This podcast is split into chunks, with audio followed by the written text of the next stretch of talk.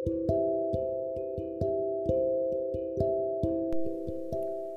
リフリのドローンニュースピックアップ。5月28日の配信です。この番組ではドローンライターの私フリフリが取材したドローンの最新動向や気になるニュースを1日1つピックアップして解説しています。今日は2週間ほど前のネタになりますが国産ドローメーカーの上場企業である自律制御システム研究所 ACSL さんが5月12日に発表した2021年3月期通期決算についてお話をしたいと思います。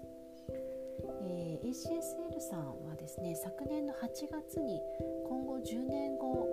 の目指す姿を発表したというところで、えー、注目されておりましたこれによると、えー、売上高1000億円10年後ですね。営業利益100億円年間3万台の量産を行うと。そして、えー、社会インフラの課題を解決する企業としてですねグローバルで活躍していきたいということを掲げられておりました、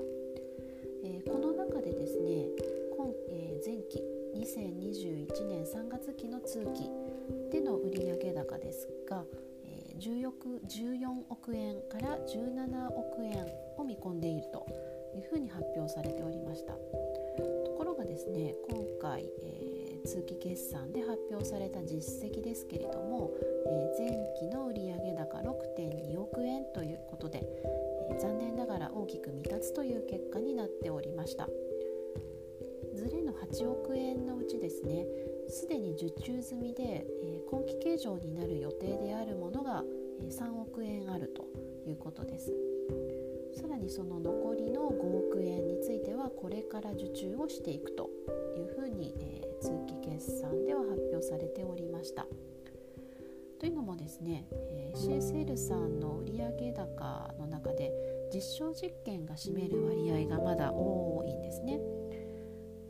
で実証実験という、まあ、特性上なのか期末計上に偏りがちだったという事情もあるようでコロナの影響で実証実験が一時停止だったり延期になったという結果、えー、一つの実証が終わったらじゃあ次の実証をしましょうというふうに計画をされていたものが、えー、芋づる式に後ろ倒しになってしまったということで、えー、受注期が半年程度遅れているという報告がございました。張っていただきたいですね。えー、それはさておきですね、えー今期2022年3月期の通期売上高の目標としては、えー、一気に高い35億円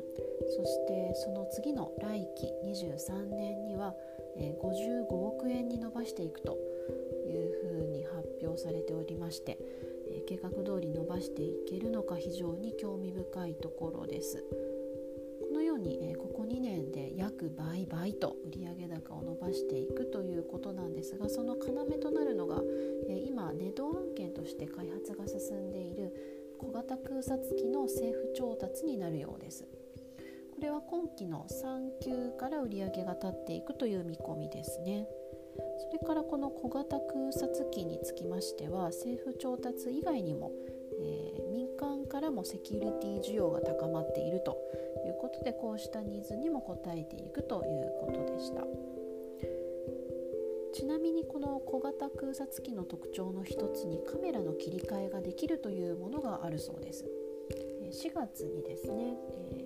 途中経過ということでこういう機体を今開発中ですよというものがメディア向けに発表されて私もオンラインの方で視聴させていただいたんですけれども、えー、可視光と赤外線とマルチスペクトルの3つのカメラをですねワンタッチで切り替えられるというのが世界初ということで、えー、特徴の一つとして挙げられていたんですけれども、えー、この機体の姿がですねちょっと DJI のマビックにの方ではちょっと話題になっていたり特許大丈夫なのかっていう話があったりしたので、まあ、最終形が今から楽しみだなというところですが予定としては9月ぐらいですかねに、えー実際に開発した成果物小型空撮機が発表されるという予定だそうです。えー、この他、えー、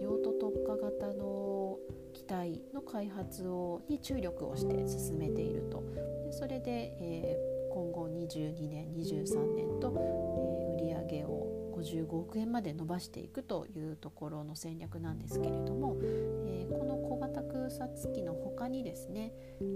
中型物流機体こちらは5キロ程度のまあ荷物を運べるぐらいの中型のまあ物流用に特化した機体開発するということだったりですとかあと煙突の中ですねプラントなどの煙突の中を点検する用の専用の機体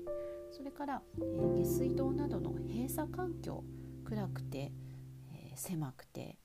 ちょっと汚くて人が入るにはちょっと危ないというような環境の点検をする機体などこういった用途特化型のドローンの、えー、量産販売を、え、計画しているということでございました。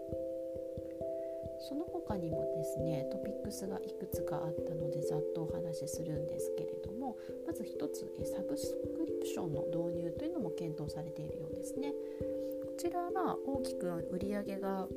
いきなり伸びていくというものではないんですけれども、ま、専門用途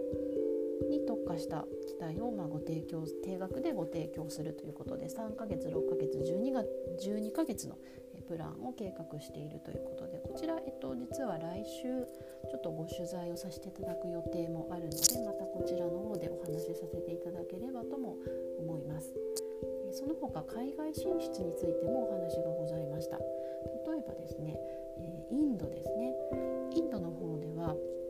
え電線などのインフラの点検や北部の巡視ちょっといざこざがあるような、えーと、北部のエリアですねちらの巡視ですとかあるいは測量という領域で、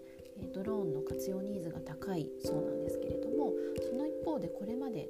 95%を中国製のドローンに依存していたということなんですがまあ世界的な流れというかアメリカが金金融リストに DJ を載せたというところが象徴的な、出来事ですけれどもインドの方でもやはり中国製の飛行がすでにできなくなっているという事情があるようでここのインド国内での産業を育てていくというところに ACSL さんのですね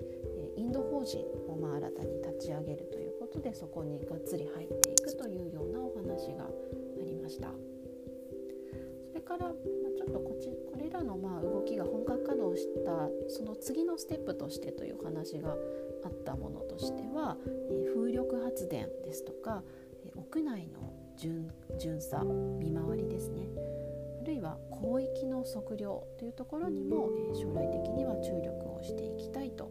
いうお話がありました。え、ACSL さん、え、国内の国産ドローンメーカーしかも上場企業というところで結構いろいろ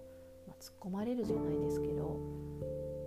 矢面に立たれて業界をリードして頑張ってらっしゃるのかなという印象なんですけれども、まあ、個人的にはその DJI に勝つ勝たないみたいなことではではなくというか、まあ、ことはさておきやはりその日本の国内における社会課題の課題社会課題の解決例えばやはりこの老朽化が急速に進んでいるインフラの更新まあ、維持管理ですね。そちらに本当に有用な機体サービスをご提供いただけるということだったりあるいはその過疎地における何でしょう QOL の向上というか住みやすさや暮らしやすさと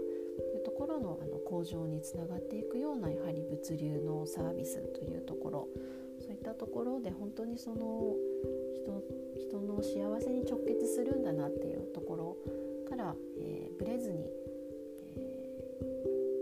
挑戦されている企業さんだと思いますしそういったところを本当に応援したいなと思うので、えー、ちょっと今期の売上6.2億円という前期ですね6.2億円というところでちょっとそうか残念だなという気もあるんですけれども、えー、今後のご活躍を期待したいなというふうに思います。えー、ちょっと長くなってしまいましたが、えー、今日はここまでとさせていただきます。それでは来週またお会いしましょう。あ合わないですね。来週また聞いてください。それでは失礼します。